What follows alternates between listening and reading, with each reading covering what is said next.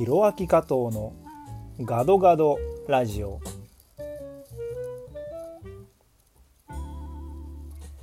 皆さんこんにちは。インドネシアはジャカルタ在住。ミュージシャンシンガーソングライタータレント MC テレビ番組のホスト。そして2冊の小説「虹の少年たち」と「コーヒーの哲学」という小説を翻訳しています加藤弘明です。この番組はインドネシア日本そしてアジアを股にかけて活動する加藤弘明がざっくばらんにお話しさせていただく番組です。さてインドネシアは、えー、現在断食真っ只中なんですけれども、まあ、インドネシア語ではというか、まあ、世界的にラマダンというんですけれども、まあ、断食ですね。断食というと一日中飲まず食わずっていうのが、まあ、イメージとしてあるかと思うんですけれども何度も言ってるんですが、えー、30日間1ヶ月間飲まず食わずだと人は死んでしまいますから当然のようにね。なので、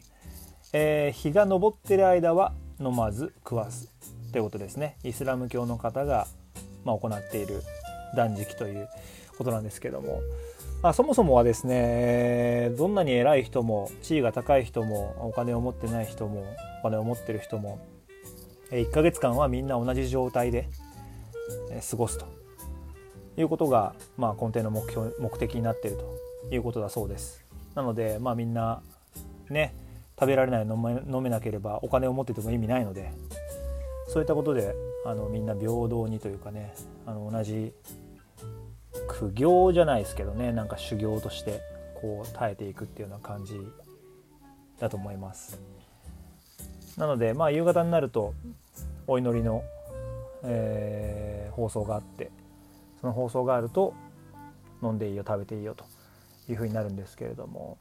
まあ、それが連日続いていてそれがあと3日か4日ぐらいで終わるんですけれど、えー、そうするとレバランというですね断食明けの休みに入ります。これが日本でいうところのまあ正月休みみたいな感じで普段はみんな実家に帰っていくんですけれどもジャカルタっていう街はそもそも出稼ぎの人が多い街なのでこのレバランの時には街がすっからかんになるんですよ毎年。車全然走ってなくてバイクももちろん走ってなくてすごく静かなジャカルタになるんですけれども今年は新型コロナちゃんのせいで、えー、ジャカルタから外に出れないと基本的にはいうことになっています。なのでたくさんの人が実家に帰れないわけですよね。なので今年のレバランはいつもとは違うレバランの雰囲気になるんだろうなっていうふうに思ってます。人が多いレバランになるのかかといって PSBB っていうですね大規模な社会的制限っていうのが政府から発令されていてえー、不要不急の外出っていうのはなるべく控えるようにということは継続してジャカルタは行われているので、まあ、人は残っていてもあまり外に出れないっていうことになるのかなとは思うんですけれどもとはいえですね連日ニュースで、えー、買い物に出るインドネシア人が渋滞を作りモールの中に、えー、密集して もう3密どころじゃないぐらい混雑してるモールの様子とかですね。そういったものが連日ニュースで放映されています。放送されています。なので、まあ、どうなるかですね。かと思えばですね。かと思えばというか、まあ、当然なんですけれども、まあ、そういうふうに PSBB 大規模なあの社会的制限というのに耐えられないというかそんなのもう無視していいんじゃないのっていう人たちがどんどん増えてきていてそれに歯止めがかかる様子はないわけですよ。で今日の最新のデータ。陽性患者が一気に900人以上増えました。そして陽性の患者陽性と診断された方の数が合計で2万人を突破しました。死亡者は優に1000人を超えていてえー、病院に行けなかった人はこれにカウントされていないと。それからもともと持病を抱えてた人これにコロナが重なって亡くなった方も基本的にはカウントされていないんじゃないかというふうに言われています。で合計で今1200人ぐらいの死亡者の数と発表があるんですけれども、まあ、3000から5000人はもうすでにコロナで亡くなっているんじゃないかという話もあるぐらいです。まあこれを聞くとまだまだ PSBB の解除は長そうだなと思うんですけれども政府の発表としては6月4日までの延長それ以上の延長は基本的に考えていないと。6月4日以降は徐々に元の生活に戻っていくというのを政府が発表しているわけです。怖くないですか？僕は結構怖いですね。かかってないんですよ僕まだ。あの簡易検査は実は受けていて先日、まあ、あの政府からのお誘いというかですね、まあ、とある機関からのお誘いであの受けてくれませんかと。それから、えっと、ソーシャルメディア、まあ、インスタグラムとかツイッターとかフェイスブックで簡易検査が無料で受けられますよっていうのを宣伝してほしいということで、まあ、いわゆるインフルエンサーの仕事ですよね。まあ、その一環で簡易テストを受けてもちろん陰性だったんですけど陰性ということは、えー、それは抗体検査なのでウイルスが入って体内に入ってきたことがあるかどうかのチェックなわけですよねだから入ってきたことがないので自分はまだかかってないと、まあ、抗体がないということなので、まあ、かかる可能性があるってことですよねこれから。って考えるとまあ必要がないのに外に出るっていうのは控えなきゃいけないのかなというふうには思っています自分が金を運ぶというよりは自分がもらっちゃう可能性がかなり高いのでまあ、必要な時以外は外に出ないようにする生活をもうもう少し続けていくのかなっていう見通しです僕の場合は。うんまあ、ちょっとこうね暗い話になっちゃうんですよねこれを話してると先が見えないので インドネシアは。まあ、人口も多いですしあの PSBB が発令されていても実家に帰る人は帰るんですり抜けて。